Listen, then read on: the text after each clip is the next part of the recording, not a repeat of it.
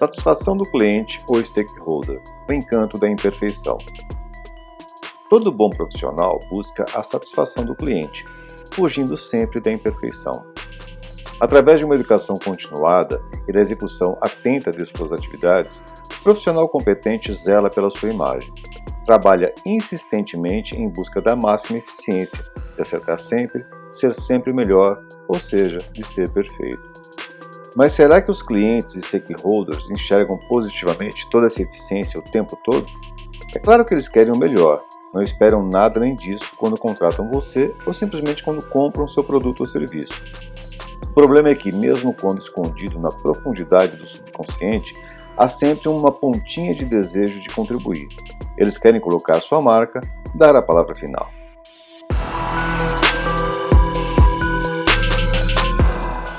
O encanto da imperfeição. Isso me remete a uma história interessante que um amigo me contou sobre um certo tapete persa e que depois eu encontrei no blog Mitos Clássicos.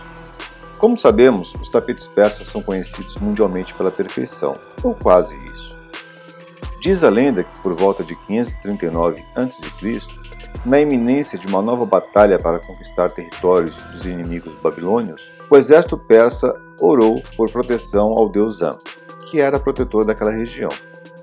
Naquela mesma época, uma artesã que era conhecida por confeccionar tapetes lindíssimos acabou adormecendo Durante seu sono, ela sonhou com a vitória dos guerreiros de seu povo sobre os inimigos, como se fosse uma visão.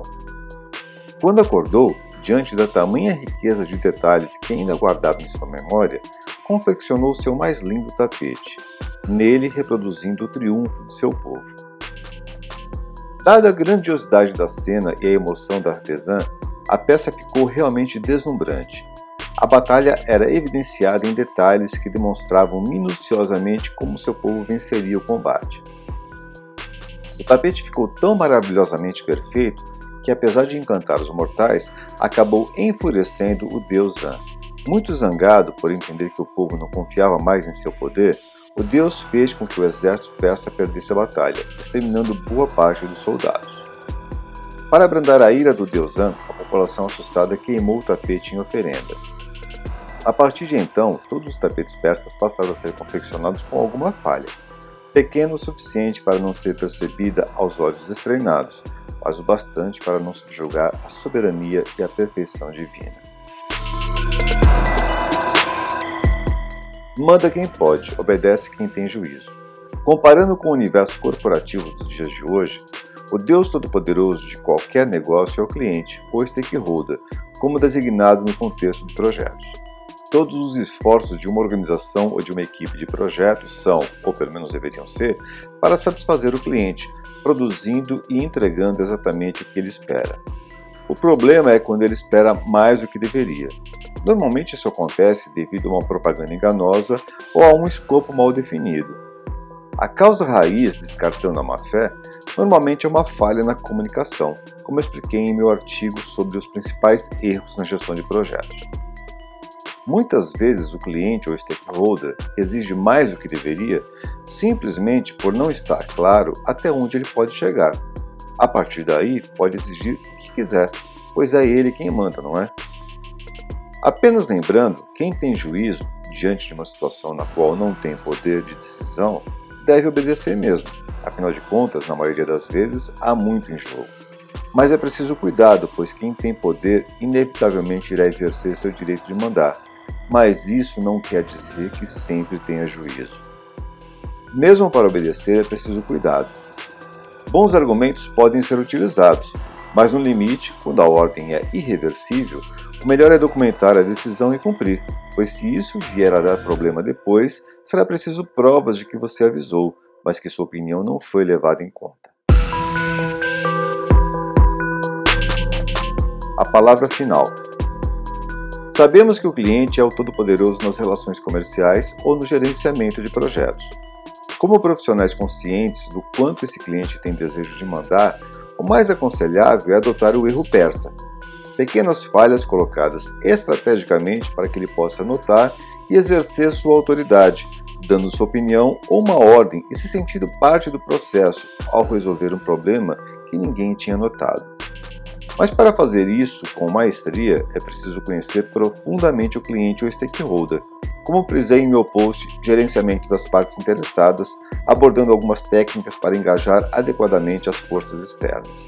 Digo isso sem a menor preocupação de que o cliente ouça, afinal de contas, todos nós somos clientes também, dependendo da situação.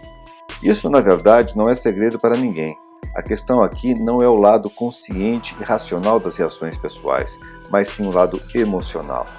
Satisfazer o ego do cliente também faz parte do jogo e cliente satisfeito é cliente recorrente.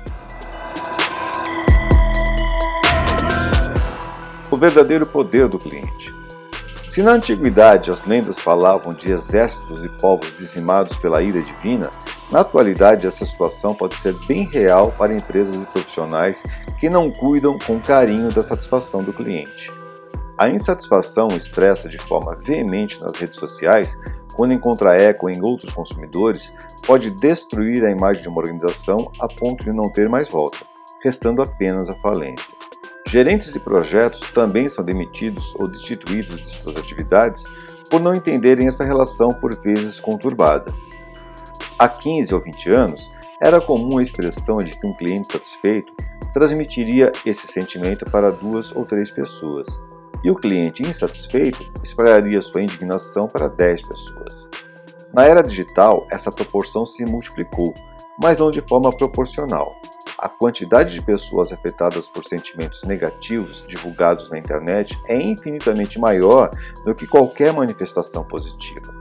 Dessa forma, destruir a reputação de uma empresa, produto ou profissional passou a ser questão de dias ou mesmo horas. Satisfação do cliente ou stakeholder.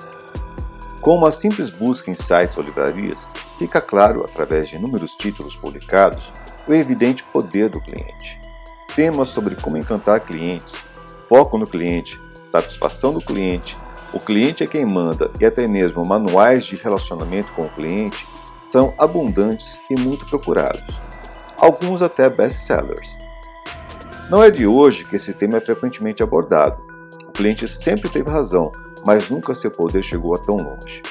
Portanto, a partir de agora, deixe de querer ser o certinho que não erra nunca Pare de tentar ser o dono da verdade que quer estar sempre certo. Permita que seus clientes, stakeholders ou mesmo outras pessoas de seu relacionamento profissional ou pessoal possam ter suas opiniões ouvidas e levadas em consideração. Dessa forma, você estará encantando seu cliente, mesmo com essas imperfeições. Agora quero saber sua opinião. Como anda a insatisfação do seu cliente? Como você lida com as pequenas falhas que permitam a participação ativa dos interessados? Contribua com seus comentários e compartilhe essa história com seus amigos. Bons projetos e bons negócios.